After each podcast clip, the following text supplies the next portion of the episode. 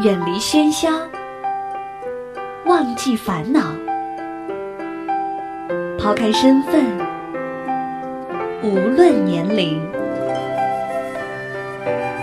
聊聊天，听听歌，将心灵放空。我在与你填满，我只做我的播客，你只做我的听者，简单释然。迎收听一谈一唱，新卓艺工作室诚挚出品。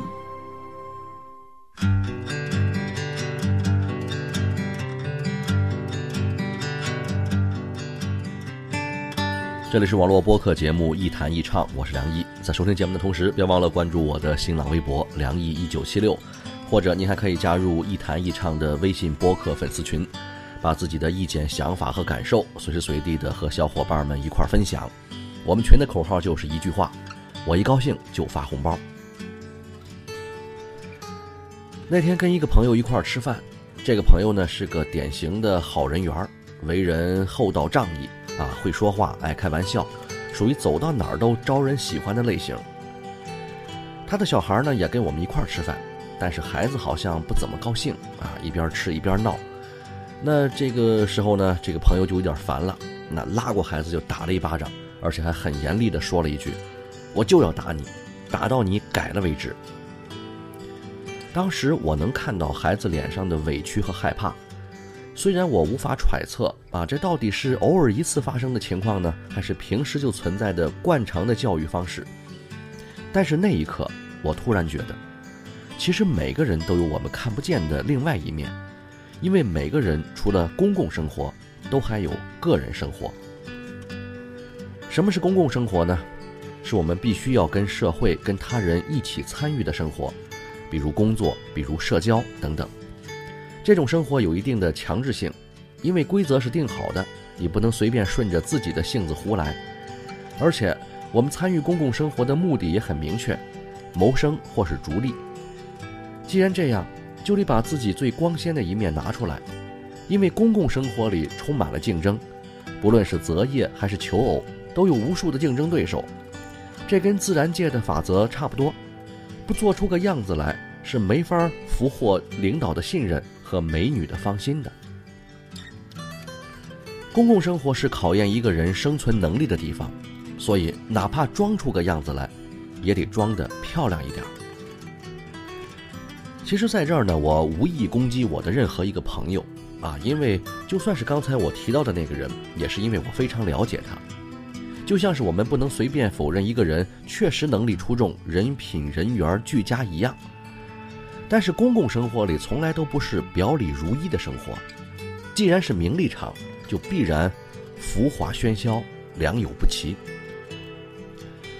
很多年前看到过一篇文章，题目叫《穿秋裤的男人》，说的是一个大大的帅哥，啊，在某一天早晨呢，突然家里有同事拜访，那穿着秋裤，慌慌张张的就出来开门了，那一刻的狼狈和邋遢，让人看了突然觉得像世界欺骗了我们一样。其实哪里有那么多的光彩照人呢？我们又不是生活在偶像剧里。就算是生活在偶像剧里吧，难道就有看起来那么美吗？我认识一个老领导，这些年来呢，我一直都很尊敬他，而且认为他是个很正直又很懂业务的人。前不久跟一个同事闲聊天那这个同事呢给我讲了几个故事，就是那种既很八卦又很真实的事情，其中就说到了这个老领导。啊，种种的劣迹，说的我有点懵啊。我是一个对听信谣言和说别人坏话完全不感兴趣的人，也自信的认为自己不至于分辨不出哪些事情有据可查，哪些事纯属无中生有。因为很多事情其实藏的都没有想象的那么严实，稍微动动脑子或是互相印证一下，就不难发现其中的事实是不是符合逻辑和常识了。所以。我才觉得有点懵。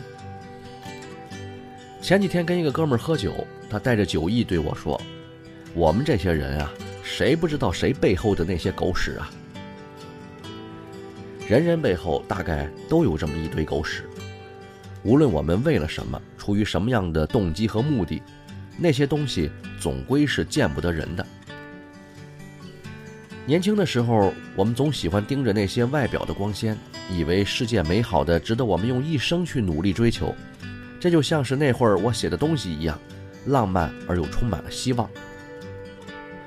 后来大概是见的坏人坏事太多了，不再轻易相信那些表面上看上去很美的东西了。而且出于自我保护和经验主义的目的，对很多事情都充满了怀疑甚至敌意，写的东西带着深深的批判和质疑。可是，我改变不了自己了。但是把浪漫和希望跟批判与质疑结合起来，大概也不是一件坏事儿。每个人的成熟大概都得经历这么一个过程。唯一不同的是。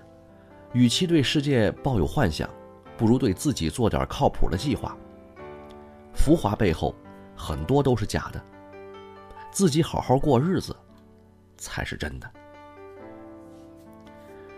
好吧，今天节目就说到这儿，下期再见。我多想让手放在我的肩头。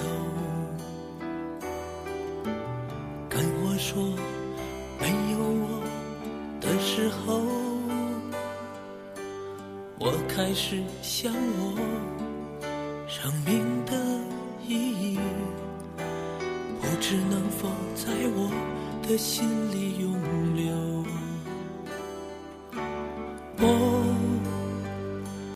想让你把爱记在。我的心头，跟我说，等过我的温柔，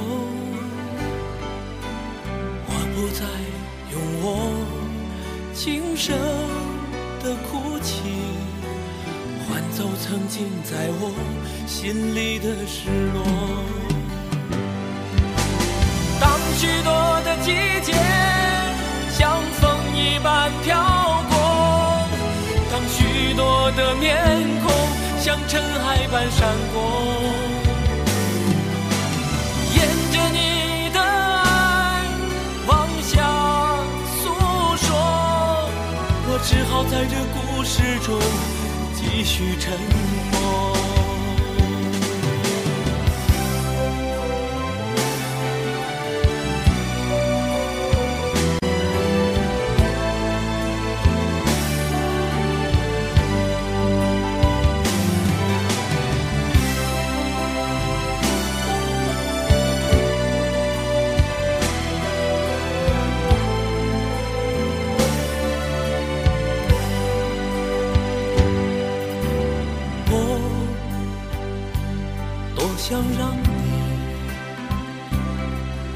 记在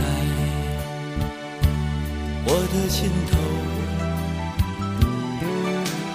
跟我说等过我的温柔，我不再用我轻声的哭泣换走曾经在我心里的失落。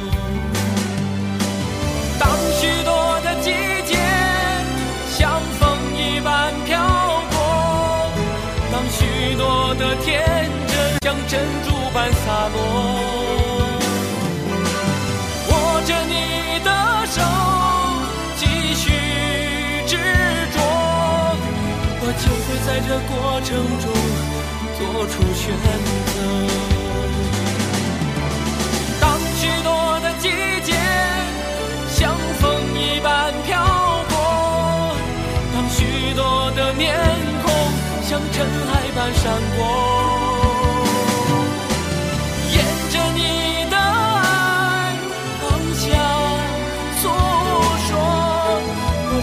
在这故事中继续沉默。